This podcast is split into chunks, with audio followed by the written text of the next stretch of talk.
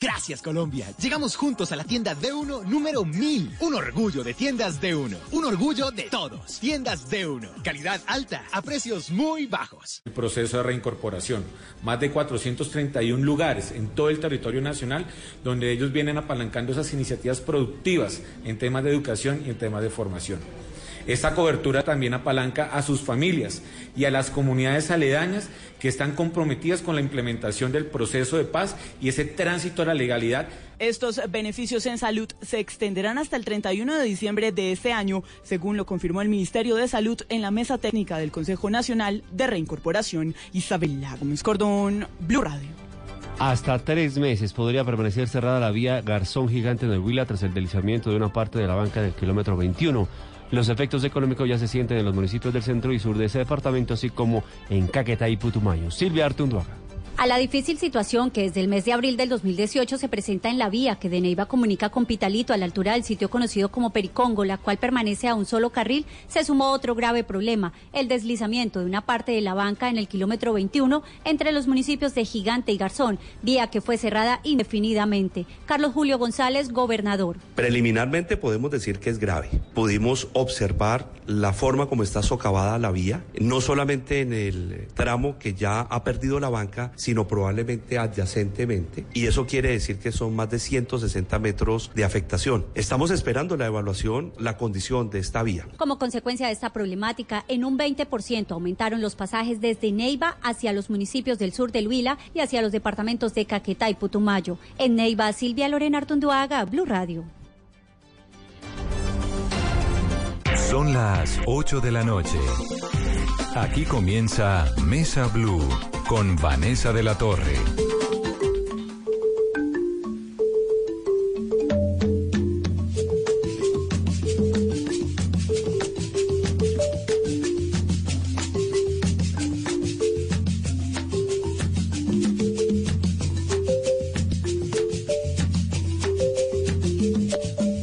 Son las ocho en punto, bienvenidos a Mesa Blue. Hoy Bogotá está vestida de Pacífico. Se está lanzando a esta hora en el Teatro Mayor Julio Mario Santo Domingo el Petronio Álvarez, que es el festival afro más importante de América Latina.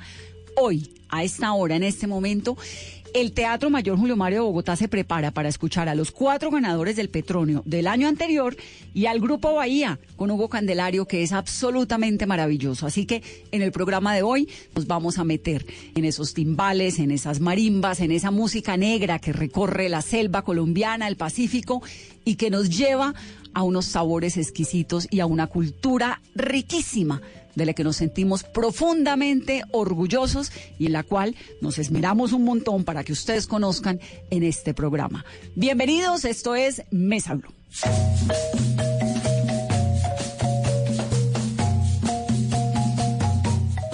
Luz Adriana Betancur es la secretaria de Cultura de Cali, que es como la gran articuladora del Petronio, que cada año además tiene pues un éxito mayor. Luz Adriana, bienvenida. Muchísimas gracias, qué rico poder estar en Bogotá con los aires del Pacífico. Leida Noviteño es cantadora de este grupo que se llama Bombo Negro. Leida, bienvenida. Muchas gracias por esta invitación y venimos a traer lo mejor del Pacífico colombiano, que es la música tradicional. ¿Usted cuántos años tiene, Leida? 46. ¿Y hace cuánto es cantadora? Mm, hace buen rato, me gustaba mucho la música tiene que acercarse para que se le oiga ese vozarrón además. Nariño. Ah, es del charco, no me diga. Sí, pero vivo en Buenaventura desde el 93. ¿Cuál eh, es la diferencia entre una cantadora y una cantaora? No creo. Eh, la, la, la, la, mujer del Pacífico, que es la que canta ahora, es la que da, muestra todo lo que es tradicional, todo lo que es de nuestra raza. ¿Y a usted quién le enseñó a cantar? Pues eso lo escucha uno en, en el medio, en la parte eh, festiva de todos los pueblos del Pacífico. ¿Desde siempre ha cantado? Sí. ¿Quién cantaba en su casa? ¿Su mamá, sus abuelas, sus tías? Mm, no, me gustó desde muchacha y siempre que había las festividades me metía... Al coro. Al coro y a todo eso. Pues bienvenida, Leida. Y Ali Cuama es músico de marimba, ¿no, Ali? Claro que sí. Eh, Ali Cuama, sí, intérprete de, de marimba, clarinetista también. Eh, y venimos pues con toda a presentar nuestro proyecto musical de Bombo Negro para que eh, toda nuestra gente, la gente que va a acudir a- al espacio, escuche ese sabor del Pacífico Sur colombiano. ¿Bombo Negro es de dónde? Buenaventura. De Buenaventura. Entonces hay los cuatro grupos que ganaron el año anterior, que son cuáles, Luz Adriana, Bombo Negro, Buenaventura. Exacto. Aires de Dominguillo ganó en violines caucanos, es de Santander de Quilichao, una vereda que se llama Dominguillo. También está Choiba, que son de Quibdó, de Chocó. Ellos ganaron en Chirimía. Y está el grupo Timbi África, que son de Timbiquí. Y además, pues la presencia de Hugo Candelario y el grupo Bahía, Or- Bahía Orquesta, la plena, completa, y que son obviamente inicialmente son de Timbiquí, pero ya de Guapi, perdón, son de Guapi. Guapi, pero hoy en día más caleños que nosotros, yo creo. ¿Qué tan qué, qué tanto ha crecido el Petronio? Cuéntanos un poco sobre el festival, sobre cómo nace el festival y cómo ha llegado hasta donde está hoy en día. Hace 23 años, Germán Patiño, que era secretario de Cultura en ese momento, identifica la necesidad de que los grupos del Pacífico que han llegado a Cali tengan un encuentro y los reúne y así nace el Petronio. Pero al año siguiente recorre cada uno de los pueblos en selvas, en ríos, en la costa, en el Pacífico y se da cuenta que estaba desapareciendo las tradiciones porque pues la música comercial que les llega a través de la radio y las discotecas era la que predominaba. Y los cultores de estos saberes pues no tenían a quién delegárselos o a quién entregárselos. Así que empieza a hacer un trabajo mayor trayendo ya los grupos desde Hace el 23 Pacífico a Cali. años. Así es. Claro. Y cada año va creciendo de una manera impresionante. Ya no cabemos en Cali, de verdad. ¿Dónde lo hacen el Petronio? Es la unidad deportiva Alberto Galindo. Allá se conoce mucho como el Coliseo del Pueblo, que es un área grande, 35 mil metros cuadrados, en la ciudadela Petronio Álvarez. Tiene componente de cocina tradicional, tiene artesanías, moda y estética afro, bebidas autóctonas, el arrechón, el tumbacatre, el biche, la tomaseca, el viñete. Lo nuestro. Sí, así es. Y el área de conciertos, que es gigante, es muy hermosa, y del 14 al 19 de agosto se vive y se respira y se siente y late el corazón con Petronio Álvarez. O sea, son cinco días. Sin Cinco parar. días. ¿De qué horas a qué horas? Comenzamos el miércoles 14 de agosto abriendo la Ciudadela Petronio a las 11 de la mañana para la muestra de cocina, bebidas, artesanías.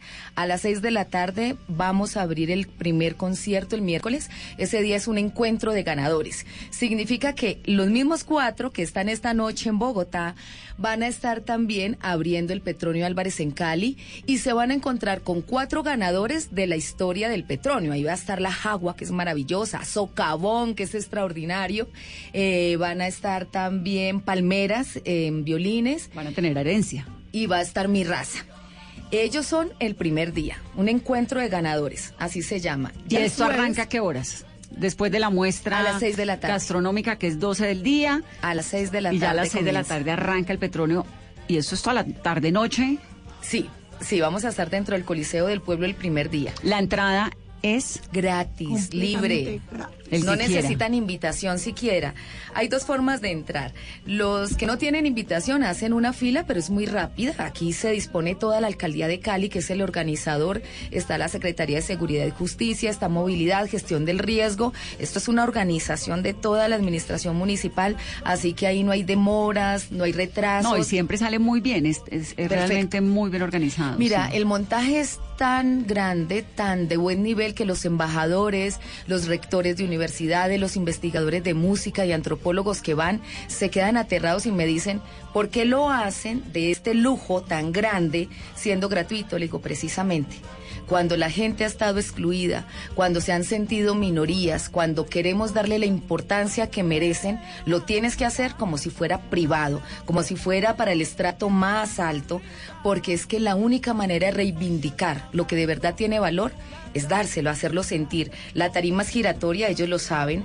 Cuando tú estás en escena y está interpretando un grupo, el otro se está montando atrás, la gente no pierde ni tiene tiempo pues de demorarse, la tarima gira y sale el otro grupo. Es el escenario más grande yo creo que tenemos en Cali en todo el año, ni siquiera la feria tiene un escenario como este, pero además las cocinas, Vanessa, fueron seleccionadas. Eso ya iba, ya iba a entrar allá, Somos- que hablemos de la cocina, que hablemos de las artesanías, de cómo hacen toda esta, cómo decantan esa cantidad de invitados, porque pues de, de aplicaciones, ¿no? Esto es todo el año preparándose para participar en el petróleo. Pero sigamos con la programación. Entonces, miércoles, noche de artistas. Sí, encuentro de ganadores. El jueves y el viernes es noche de concurso. Entonces, jueves y viernes se presentan las agrupaciones y van a competir. Hay 47 agrupaciones este año. Una de las novedades es que este año llegan tres chirimías de flauta. Antes teníamos chirimías de clarinete. ¿Qué es una chirimía? La chirimía es la agrupación tradicional de Chocó, que son las que andan, van tocando y van caminando y van recorriendo. Eh, son muy usuales en las fiestas de San Pacho, por ejemplo, de San Francisco de Asís en octubre, que también es declarada Patrimonio de la Humanidad por la UNESCO. Y es una música muy tradicional, pero ellos tienen dos variables dependiendo del pueblo. Las de clarinete son las más famosas o las más conocidas y en el Petronio siempre concursaban de clarinete. Este año le abrimos espacio a las de flauta y eso es muy valioso desde la conservación y el patrimonio. Y el día sábado es una noche de gala internacional. Entonces, además de los concursantes, vamos a tener a un grupo que se llama Rumba Morena, es música africana y cubana. Divino. Hermoso. Divino, sí. Fue seleccionado por el Comité de Música del Petronio Álvarez y ellos saben muchísimo, así que son estupendos. Y esa noche tenemos una de las que yo creo que, que va a mandar la parada en los próximos años en el mundo, así como lo ha hecho Shock Town o como lo ha hecho Herencia de Timbiquí o Herencia, y es eh, la Pacific Power. La Pacific Power ya está también de gira por Europa, ha estado de gira en Norteamérica y tiene todo ese poder que tiene el nombre con una cantadora como Nidia Góngora, que es de lo máximo que tenemos Aquí en la el tuvimos, a Pacífico. Nidia, Es una que es maravillosa, sí, Pero además sí, se va a llevar a Zuli Murillo, otra de las grandes, de las maestras. Entonces, ella va a estar el sábado. El sábado. Ese es el concierto principal con la Pacific Power y con Rumba Morena, que es el invitado internacional. Y el domingo, que es el día que cerramos musicalmente, porque la cocina va hasta el lunes festivo, pero musicalmente el domingo 18 de agosto vamos a tener un concierto muy hermoso, que es el de Herencia de Timbiquí Sinfónico, con la Orquesta Filarmónica de Cali, dirigida por el maestro Paul Durí. Divino. Y vamos a tener la gran final de los concursantes, porque a ese domingo ya han llegado los mejores, los tres mejores en cada modalidad, y ese día se sabe quiénes son los ganadores. Y lo escogen el lunes festivo. El domingo en la noche. Ah, el domingo en la noche. 18 de el lunes es eh, gastronomía. ¿te entendí Solamente bien? gastronomía y artesanías el lunes de cierre. Y recuperarse uno, pues, porque... No.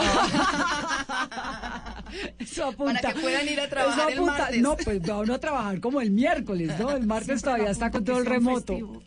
Sí, sí, sí. Sí, afortunadamente siempre es festivo. Tiene que hacer- acercarse al micrófono, Leiva, para que la podamos, para que la podamos escuchar un poco más. Me gustaría que me contaran la historia de Bombo Negro. ¿De dónde surge Bombo Negro, Leida, Ali? ¿Cómo es la historia? Bueno, bombo negro significa fuerza, ¿no? Eh, poder. El bombo. El bombo, fuerza, poder, ¿sí?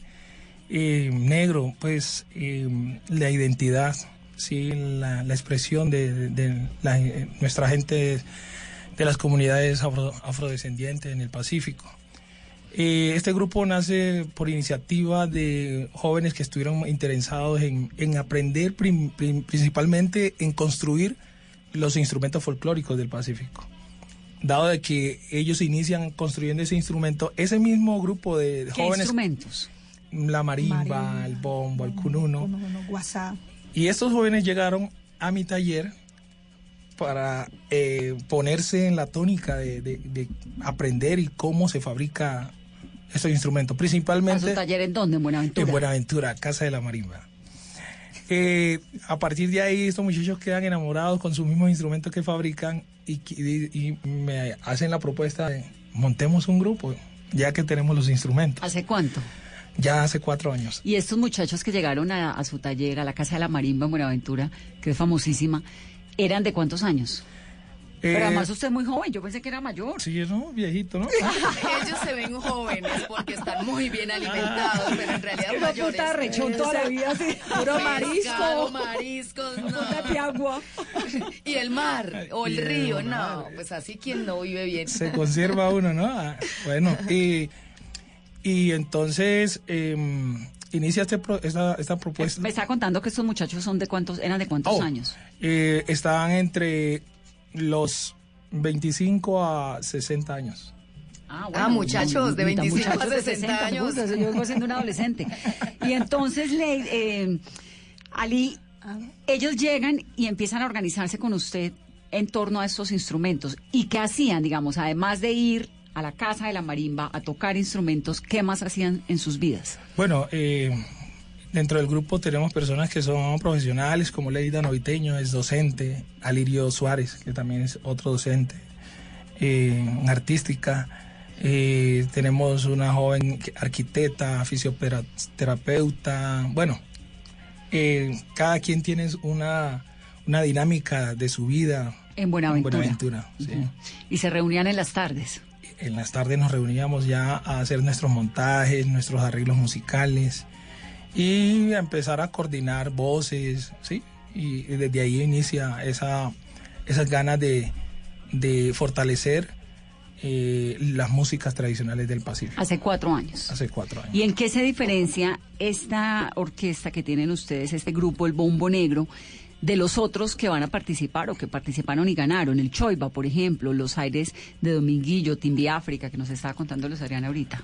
Bueno, la diferencia está en que, eh, pues, el, el legado tradicional siempre viene eh, de, de, eh, generación en generación y en el caso de mi familia, mi abuelo eh, que has- hizo música del Pacífico, Eloy Cuama, un indio, indígena, eh, luego pasa mi papá y luego mi papá pasa... ¿Sus ancestros son indígenas? Indígenas. ¿De dónde? de son en Vera de Raposo, el río Raposo. En ese entonces los indígenas estaban ubicados en Raposo. Cuando entra la población afro a, a- a Raposo, ellos se desplazan a otro río que eh, es el Saija. ¿Esto es en dónde todo? ¿En Cauca Eh, o Valle del Cauca? Eh, Saija está ubicado en el Cauca, ¿no? Cauca. Saija. Se, pasa, se trasladan allá, pero eh, bueno, mi abuelo se queda en, en su río porque enamorado de, de- de su negra. Su abuelo era indígena. Mi abuelo indígena y mi Y se abuela. enamora de su abuela negra. Negra, sí. ¿Y qué hacía su abuela? Mi abuela era pues una mujer de ama de casa, eh, siempre en las labores de la siembra, del cultivo, del pan coger y todo eso. ¿Y su abuelo? Mi abuelo igual, cazador, eh, también dueños de, de- de cultivos en, en- en el río. Y entonces se conocen, se enamoran, forman una familia. Una familia donde... ¿De cuántos hijos? De 12. 12 muchachos. hijos. Y eso es poquito, ¿no? Conozco otras de más. De 12 hijos. Y dentro de eso pues nace esa mezcla de colorados, negros, unos cholos, otros más crespos. Claro, un Sí, mestizaje una fuerte. mestizaje fuerte. Y mi papá pues se enamoró de, de una negra de eh, descendencia de Huajuí, mi mamá. ¿Qué es Ella- Huajuí es uno de los ríos del Pacífico. Eh, y mi mamá pues una negra, eh, ya pues fallecida el 24 de diciembre de este año Ay, de cómo pasado. Sí, y, a- y mi mamá pues también muy metida también en la parte cultural porque ella cantaba y también le hacía bordón a mi papá cuando estaba en la fiesta Y en en, los ríos. y en, y en su familia, en sus ancestros, ¿quién, es, ¿quién era el musical? ¿El abuelo indígena o la abuela negra? ¿O mi, los dos? mi abuelo. Su abuelo. mi Pero son sonidos distintos, ¿o no? Sí, sí, totalmente. Claro. Totalmente. Eh, Sí, porque yo nunca he visto un indígena tocando una marimba. ¿No? ¿O sí? sí, hay algunos que tocan. Eh, bueno, para el lado del, del lugar de Leida, que no son, no son indígenas, pero sí tienen esa, esa mezcla ahí, que son mulatos, le llaman. Culimochos, Sí, o culimocho, que le llaman. Sí. todo. Hay una mezcla y hay muchos eh, que interpretan la música del Pacífico y muy bonita. Entonces, el, el musical era su papá, Mi papá. por el lado Es- del abuelo, de los abuelo, abuelos sí.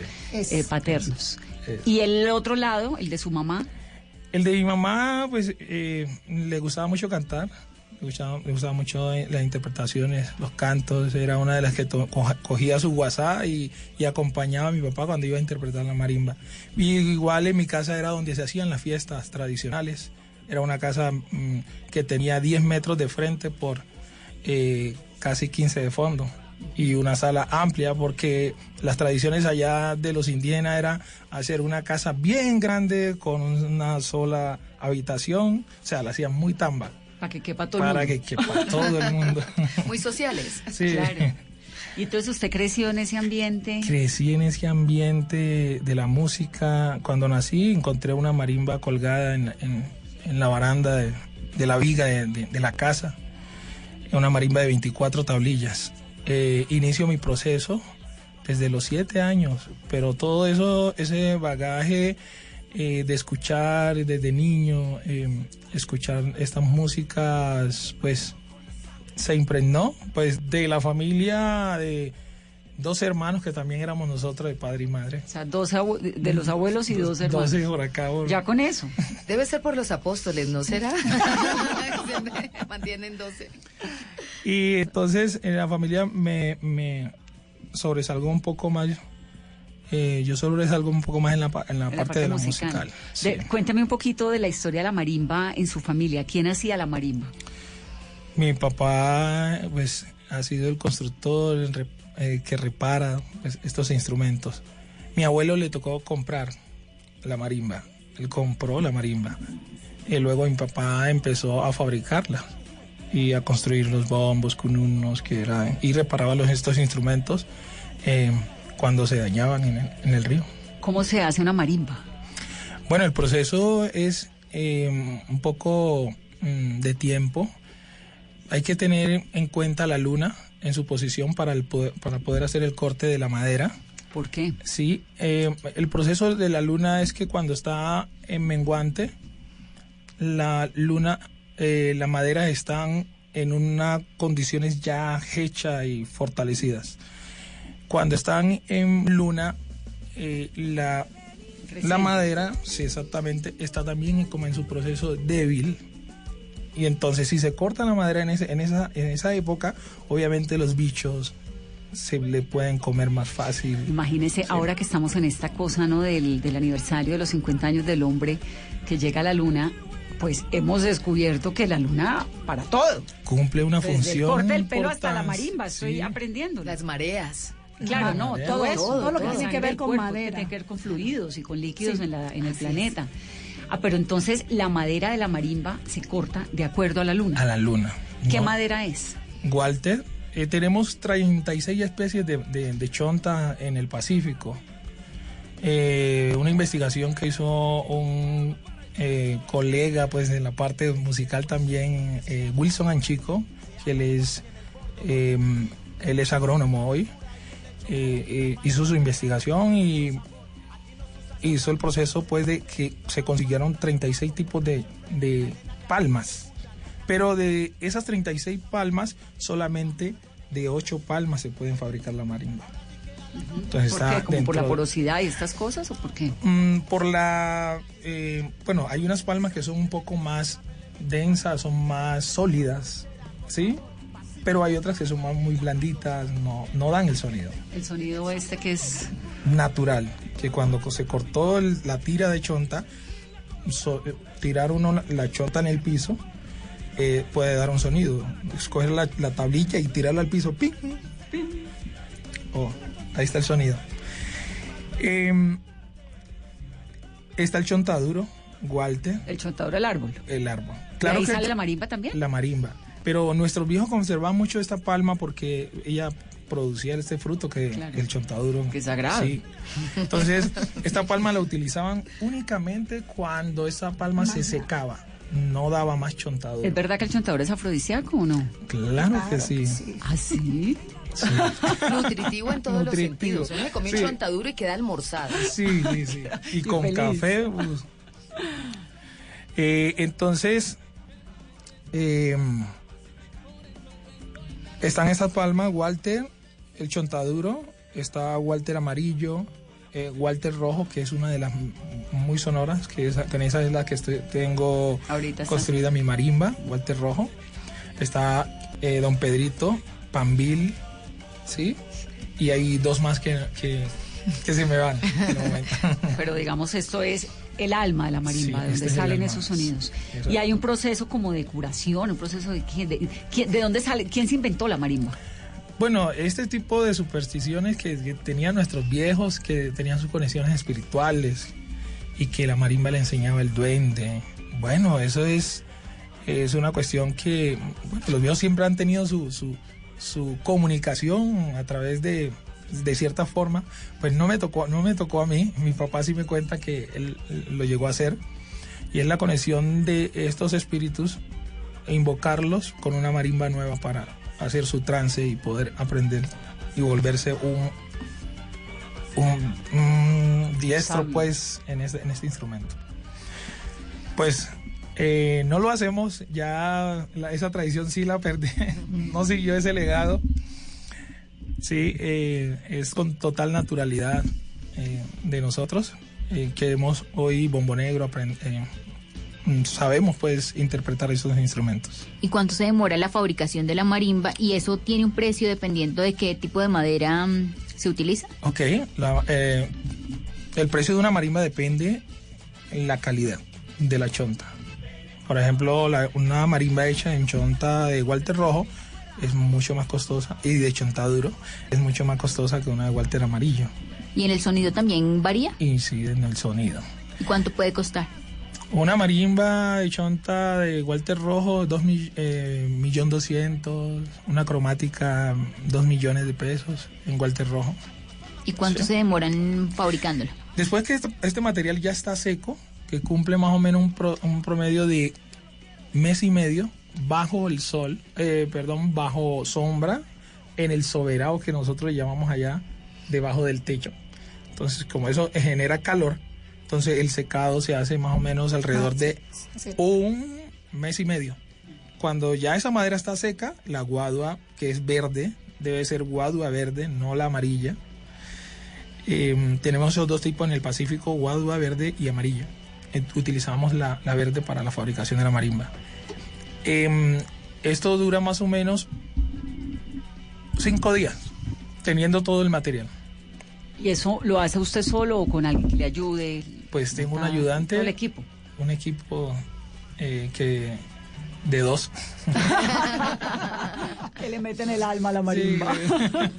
y el resultado, pues, es eso. Ese sonido que suena, sí, como a la lluvia, como al Pacífico, a las olas, a todo suena la marimba.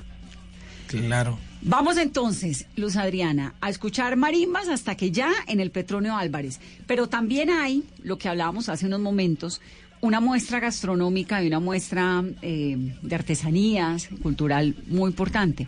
¿Cómo hicieron la selección de quienes van a estar allá? Nosotros cada año abrimos en la Secretaría de Cultura de Cali una inscripción gratuita y pública. Se inscribieron para las cocinas 250 personas, 242 exactamente. ¿De dónde? Bien, no, esa inscripción es solo Cali. Muchas personas han venido de cualquiera de los departamentos del Pacífico, pero ya viven en Cali. Hacemos otra convocatoria en Nariño, otra Cauca, otra Chocó y otra Buenaventura. Cada, cada secretaría, me imagino. No, nosotros. Esto es solo Alcaldía de Cali. El, el festival lo realiza únicamente la Alcaldía de Cali y reúne a todo el Pacífico. Pero la primera selección en Cali, que son 242 inscritos, van a la Escuela de Cocina del SENA. No la presta totalmente gratis. Las señoras pasan por una entrevista, o los señores, porque también hay hombres que concursan. Hacen una entrevista para saber quién les enseñó ese plato. Entonces, quién enseñó un pusandao, o un encocado de camarones, o un pastel chocuano. Cada uno tiene su historia. ¿Y participan Y con un plato o con, con un, un- solo plato? Así solo? venda muchos después. Pero para ganarse el cupo, lleva uno. Y el jurado es un jurado experto en cocina de las cuatro regiones. Entonces los ve cocinar en vivo para que no nos hagan trampa, no pueden llevar el plato preparado por otro. caldito. No, no, no, no. Ahí lo cocinan delante del jurado, el jurado lo prueba y podemos seleccionar únicamente 50. Imagínense lo que son los otros 192 detrás de nosotros hasta hoy. Incluso recibí, mira que si lo dejas pasar, no tengo sino 50. Las otras 20 cocinas vienen de las regiones, lo hemos hecho en asocio con la Fundación Aqua para llevar jurados también a las regiones.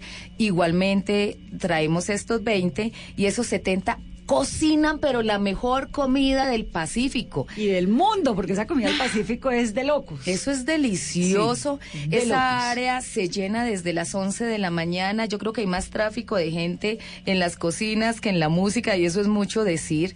Y el otro componente que lo decimos con orgullo es que durante esos cinco días todo el mundo quiere ser afropacífico. Todo el mundo se siente afro y Es que pacífico. eso es lo lindo. Eso es que, hermoso. que- exacto. Y además llegan un montón de turistas, porque Cali se ha vuelto, bueno, Se acaba de ganar el premio este que viene siendo un súper reconocimiento a la cultura caleña, así que el festival les cae en un momento impresionante. Así es, somos el mejor destino cultural de Sudamérica. Sí, y se ha vuelto además un lugar en el que vienen tantos turistas buscando salsa, ¿no? Buscando comida, buscando cultura. Vanessa, y es que esta experiencia es única, no la pueden encontrar ni en la costa atlántica ni en el interior de Colombia, es que es único, es una gente maravillosa, con unas tradiciones muy fuertes y muy ricas, y además encontrar todo junto en un solo lugar, porque es que las artesanías, que también son indígenas y son afro, esas artesanías nos las ayuda a seleccionar artesanías de Colombia. Entonces también traemos los mejores artesanos del Pacífico, ¿Cuántos? ¿Y en la convocatoria, y supongo que la preselección es parecido a lo de la gastronomía o como es lo de las Exactamente, también se inscriben, también hay jurado, en total tenemos 192 stands entre las bebidas autóctonas, las artesanías, la estética afro y la cocina. Así que es un área gigante donde la gente puede entrar por cualquiera de, de los componentes del festival. Hay uno muy lindo que se llama el Quilombo y ese Quilombo este año por primera vez va a tener los cinco días a los petronitos. Porque resulta que los niños son los semilleros de la música del Pacífico. Y con ellos trabajamos, imagínense que tenemos nosotros 22 semilleros este año. De Cali tenemos 11, el resto son invitados de otras regiones o dicen, invítame, yo voy por mi cuenta.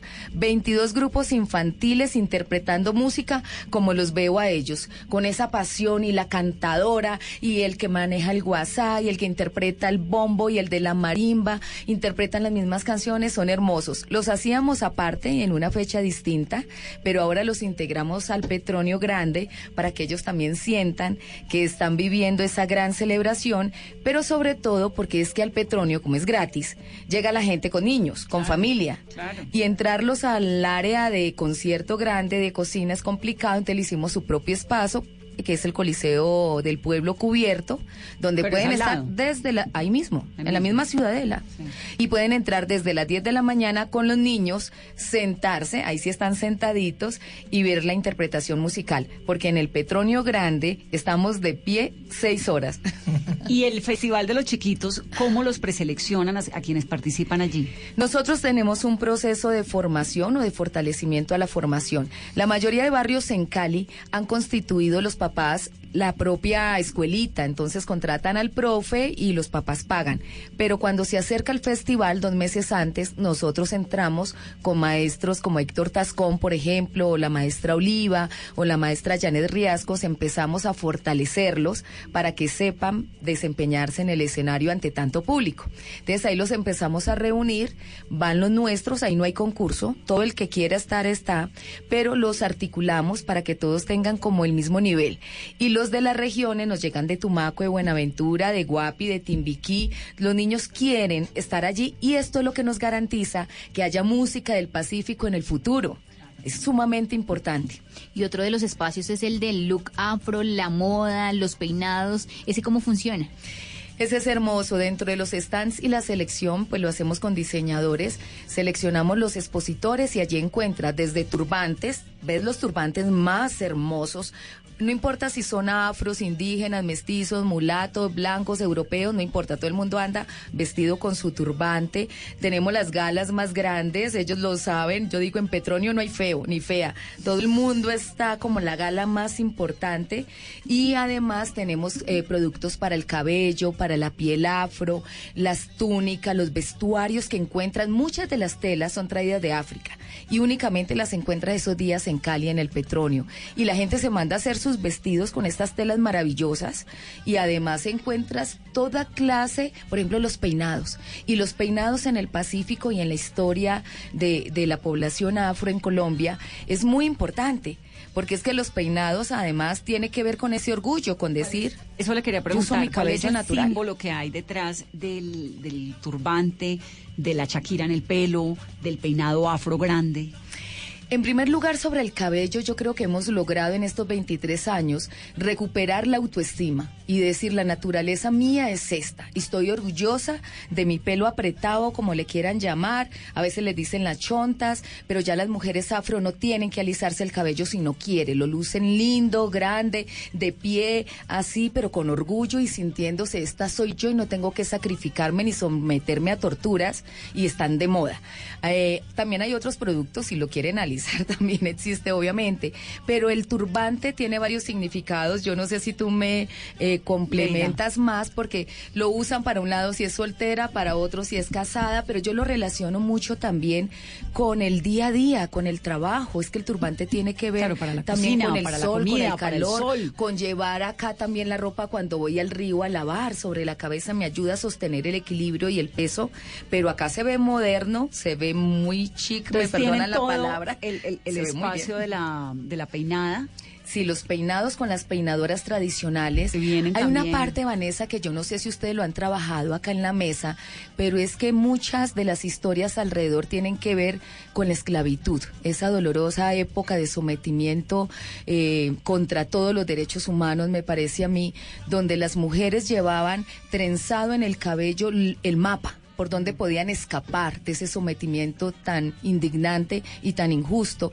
Entonces, cuando en la cabeza te trazaban el mapa y la ruta de escape, claro, el amo no se podía dar cuenta, pero entre ellos sí se comunicaban o las semillas para poder trasladarse de un lugar a otro con la garantía de que van a tener con qué comer. Porque si huyes tienes que sembrar el plátano o tienes que sembrar algo porque de qué va a vivir tu familia si ya no tienes allí la casa dominante. Entonces hay un significado hermosísimo de los peinados que yo creo que ustedes saben más de eso que yo. Inclusive pues los turbantes están relacionados también un poco en la, en la época eh, histórica de, de, ese proceso de, de los afros.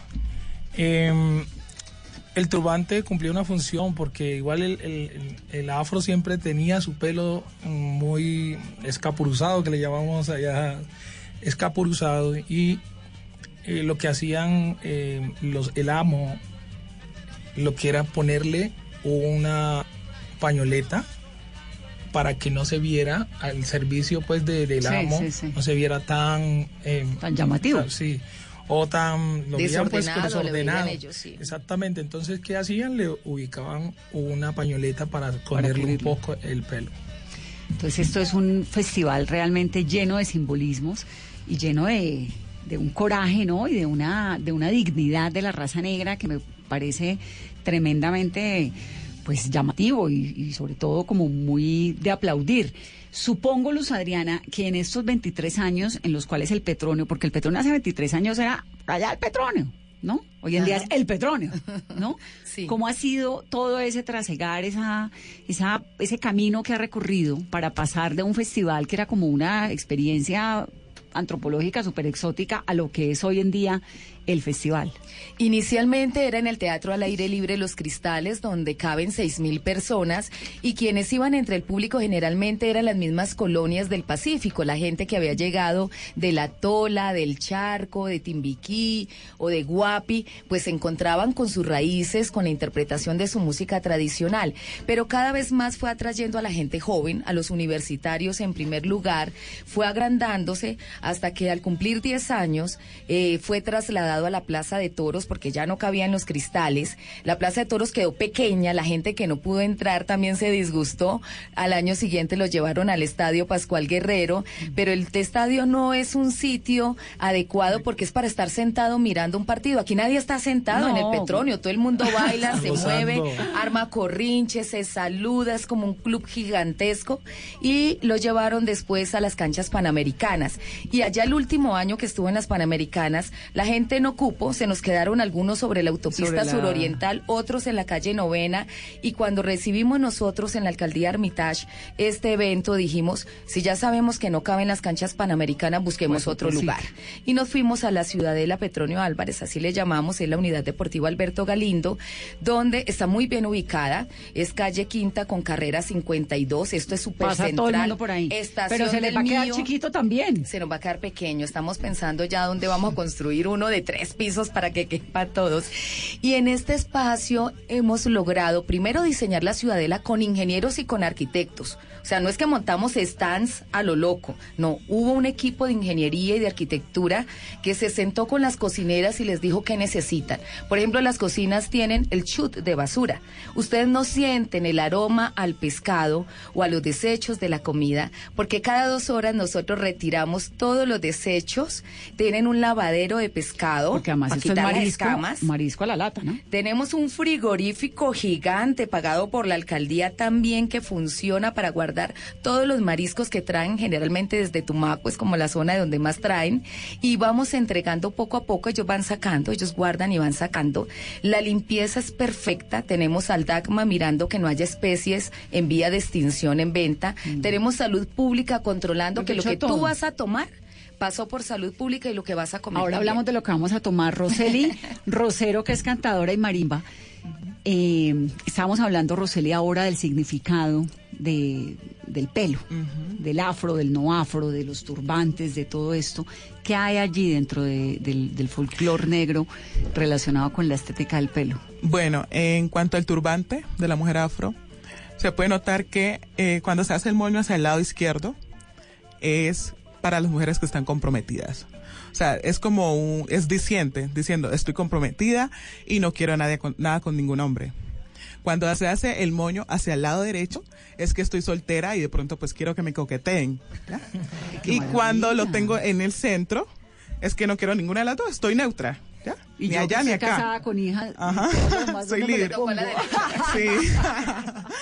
Entonces, pues eso es más o menos en cuanto a los moños. El turbante ha sido muy importante, ha sido eh, en la historia un elemento de resistencia para las mujeres afro, porque pues allí, digamos, cuando el tema pues de la libertad, ellas guardaban suministros de comida, semillas para sembrar en sus nuevos lugares pues de donde iban a vivir y también podrían guardar mapas. O sea, muchos elementos que las llevan a, a resistir y a subsistir en ese pues momento de libertad. Debajo del turbante. Sí, señora, ajá. Ah, qué lindo. Servía como de, bodega, como de bodega, podemos decir. Sí. ¿Y las trenzas? Las trenzas, eh, al principio, pues sabemos que la comunidad afro siempre ha tenido mucha, eh, su artesanía ha sido extensa, ¿no? Entonces, en cuanto a las trenzas, también se dice que se hacen eh, en el cabello de la mujer y dentro de ellas también se guarda semillas, como arroz, semillas de maíz. Y además de esto, eh, las trenzas también marcaban los caminos, los caminos hacia la libertad. Hace unos momentos. Ajá, o sea, mapas. éramos tan, tan creativos para lograr ese objetivo de la libertad. Y eh, eso nos permitió, pues, valga la redundancia, ser libre frente a los amos que no podían como eh, entender y comprender esos momentos. Como que, o sea, tienen trenzas. O sea, No se cuenta, No, pues no claro. Ajá. Roseli.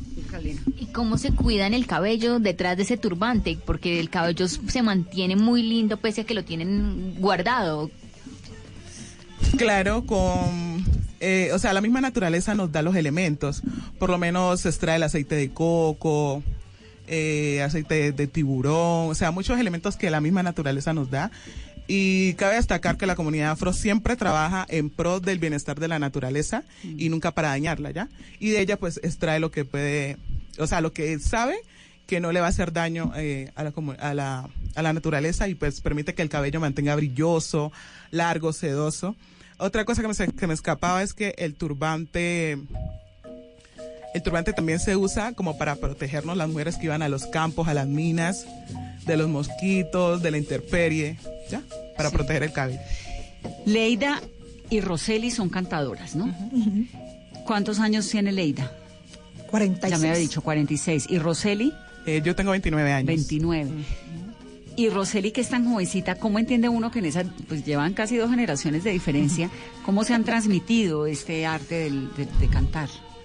Bueno, en- pues gracias a Dios, pues estamos en el Pacífico y en Buenaventura se han hecho muchos procesos de la Casa de la Cultura. ¿Roseli es de dónde? De Buenaventura, claro, sí. Entonces, eh, cuando uno está en los procesos de, de culturales, siempre encuentra personas que pueden ser el abuelo de uno, eh, el primito, ¿ya? La tía, la prima, hasta la mamá. Entonces esas personas siempre están prestas a brindarnos esos saberes, a enseñarnos, a guiarnos de la mano y a nunca soltarnos, porque siempre están ahí corrigiéndonos. Como a pasar la, el conocimiento De generación en generación. ¿Qué cantan? Cantamos todos los ritmos de la- del, del Pacífico colombiano. Entre ellos está el bunde, juga, currulao, eh, alabao, abosao, Patacoré. patacoré. ¿A usted quién le enseñó a cantar, Roseli? Lo aprendí en la Casa de la Cultura. Mi mamá me, me metió a los procesos de semilleros Desde chiquito. y ahí conocí al profe Alicuama. Lo conozco desde los ocho años. ¿Y el profe Licuama cuántos años que tiene? Yo pensé que el profe Licuama era quien lo ve ahí, ¿no? Ah, pero es que es joven, profe. Que está enseñando desde los qué, desde los 10. No le oigo, tiene que acercarse aquí a un micrófono. Desde los 14 años inicié mi proceso. Desde los 14 años inicié mi proceso, acérquese que no lo oigo, Sí, profe. inicié mi proceso desde los 14 em, enseñando en un colegio privado en Buenaventura. Desde ahí me, me, tiré, me tiré el ruedo a, a- a- a- a llevar esta música.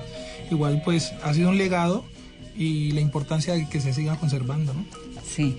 Sí, por lo menos yo em, empecé a cantar en, en Buenaventura em, porque no tenía qué hacer en las horas de la tarde. Yo decía, ¿qué hago? ¿Qué hago? Fui a un proceso de- para ir a bailar con las compañeras profesoras y entonces faltaba alguien que cantara. Como a mí me gustaba, empecé a cantar con ellas y luego ya con Ali fuimos formando un grupo y otro y otro. Viajamos a promocionar festivales de, de ahí de Buenaventura y me quedé. Me gustó, me, o sea, me enamoré más de lo que yo estaba enamorada de la música del Pacífico. ¿Y cómo es la supervivencia, digamos, la financiación de ustedes como grupo en medio de tanta competencia que hay tan comercial? ¿Cómo hacen para, para sobrevivir, para que sea económicamente viable? Mm, yo creo que nosotros lo hacemos más ¿Por más gusto? por gusto y por amor. Tienen unos trabajos Sí, aparte, tenemos usted es ya- profe, ¿no? Sí, tenemos, yo tengo mi, mi, mi profesión, yo, entonces, pero lo hacemos por amor a la música, nos gusta, estamos enamorados de ella.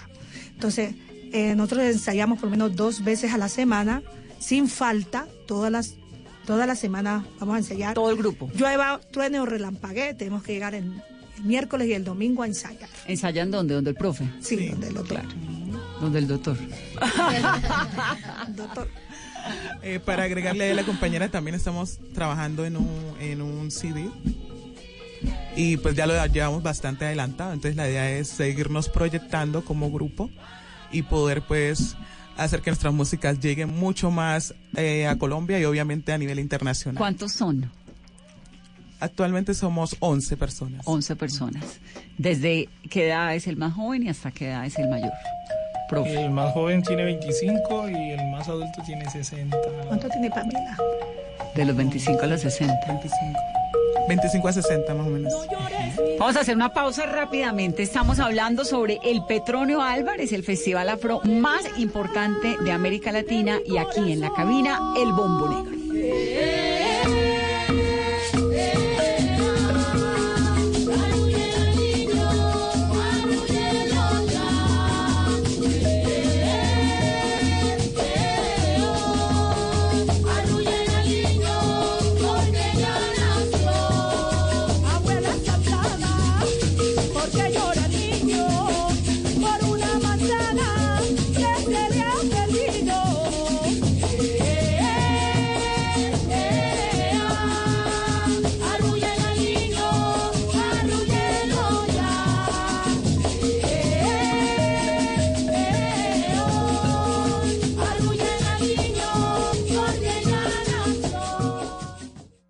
Estás escuchando Blue Radio, un país lleno de positivismo, un país que dice siempre se puede. Banco Popular.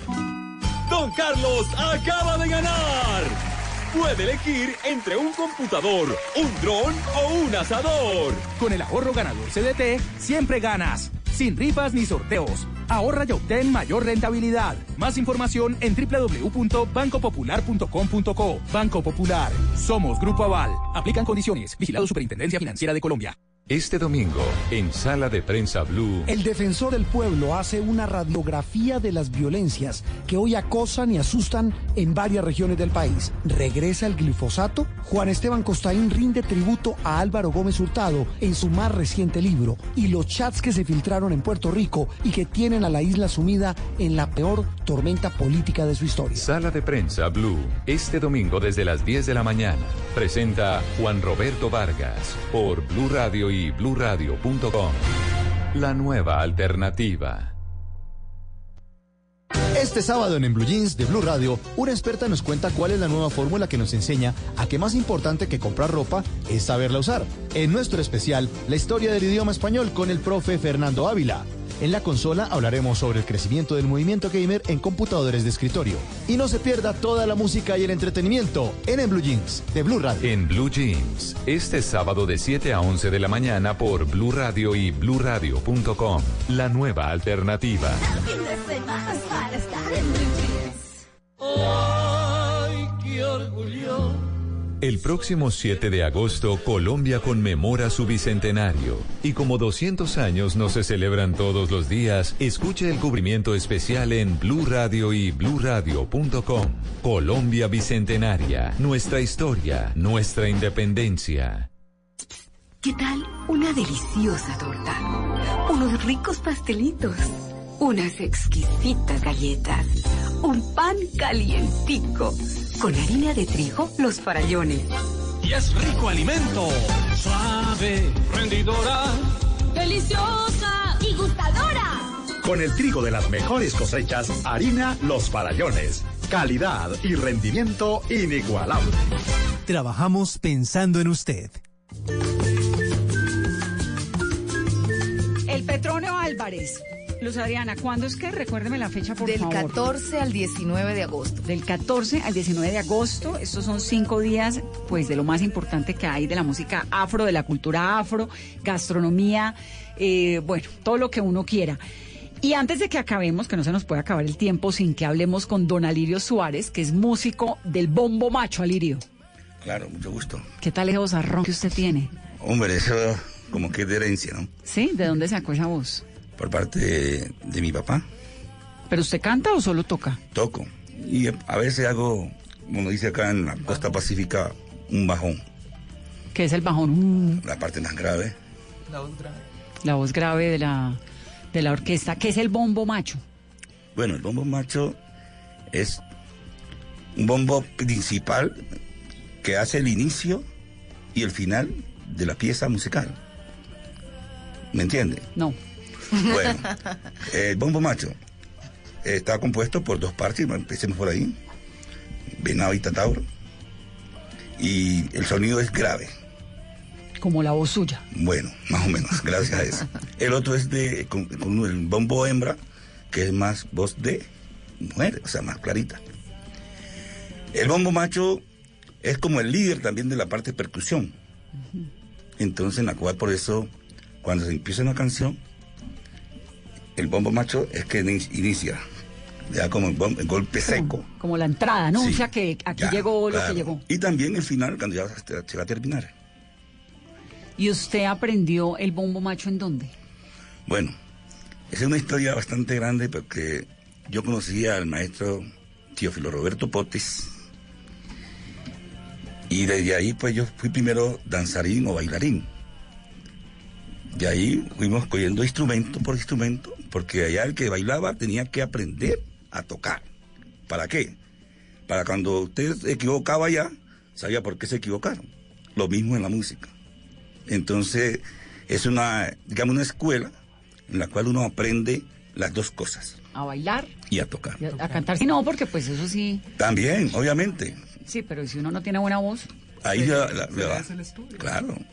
Yo no sé cantar y ahí voy, voy despacito, despacito.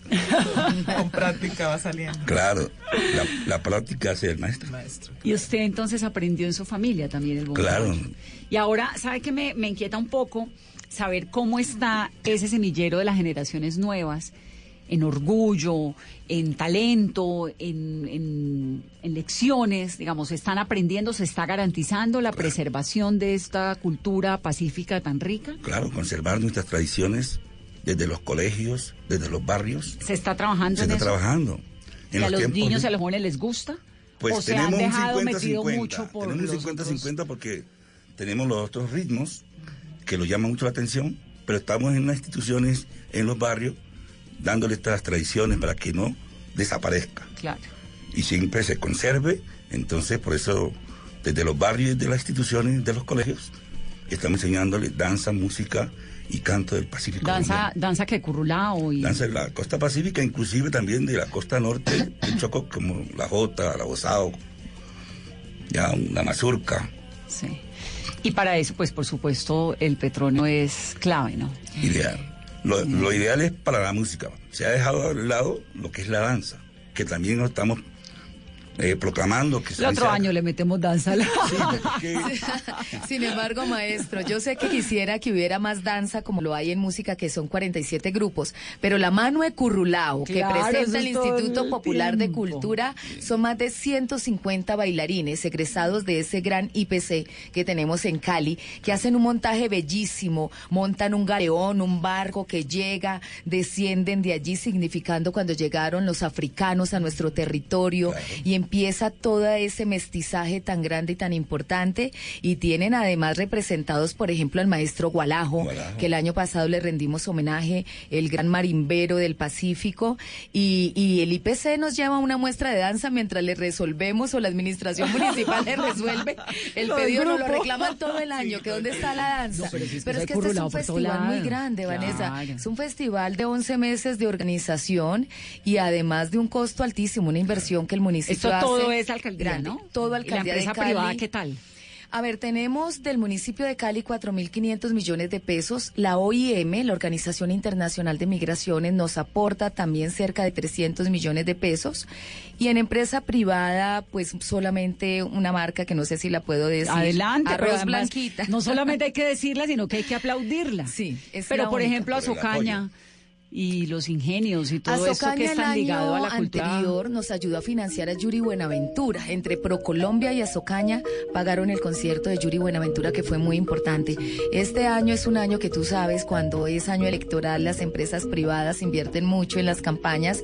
Entonces nos ha tocado más como desde la cooperación internacional y la ministra nos está ayudando mucho con Ecopetrol. Ecopetrol acaba de anunciarnos un aporte también importante y Fontur.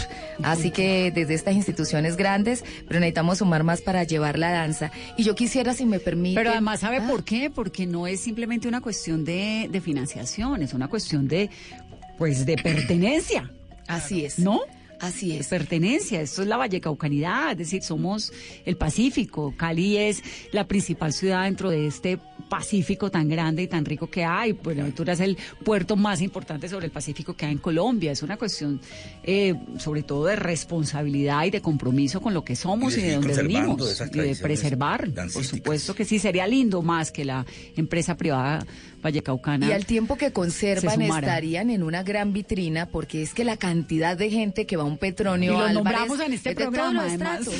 Y además yo les quiero hacer un homenaje teniendo a Bombo Negro aquí presente, pero la gente más hermosa que yo conozco es la gente del Pacífico. Tienen una espiritualidad muy fuerte. Yo digo además que han sobrevivido a tantas dificultades precisamente por esa riqueza interna que tiene cada uno, donde son amorosos, generosos. Y fuertísimos. Aquí no pueden decir además que hay discriminación, porque es que al que llega lo acogen independiente de dónde llegó, de lo raza, quieren, lo incluyen, lo vuelven suyo, le enseñan a bailar, ese ambiente que hay ahí en el Petronio, usted se va y quiere volver cada año porque es único.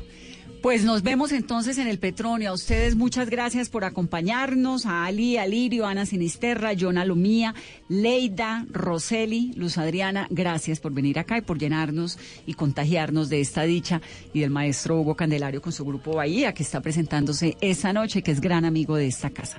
Nos vemos en el Petronio. Gracias por venir. Gracias a ustedes. Muchas gracias por Qué invitarnos. gusto y ustedes que tengan una muy feliz noche, que suene la marimba y feliz fin de semana.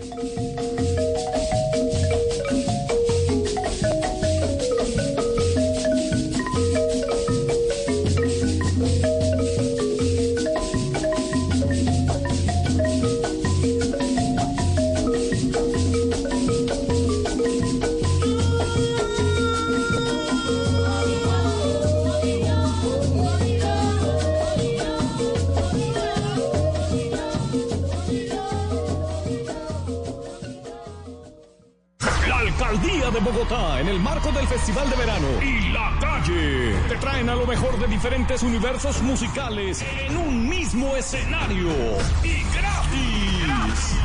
Paola Jara, Cabra, Franci, Peter Manjarres, Mike Bahía, Jesse Uribe.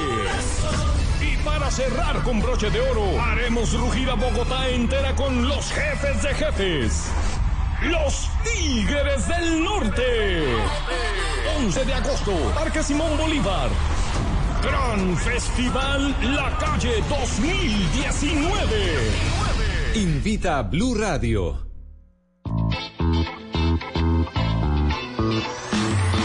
Súbete al andén que no atropellen tu camino. Súbete al andén que no atropellen tu camino. Aquí tú podrás compartir, debatir lo que a ti, a mí nos pueda interesar. Son muchas voces unidas en una. ¿Quién te viene a callar? Hey, ¿cómo va tu país? ¿Cómo va la economía? ¿Cómo va la sociedad? Hey, ¿qué tú puedes decir? Si te quedas te preguntas solo ven, ven, ven, ven. Súbete al andén que no atropellen tu camino. Súbete al andén que no atropellen tu camino. El Andén, viernes a las 10 de la noche en Blue Radio y bluradio.com. La nueva alternativa. Esta es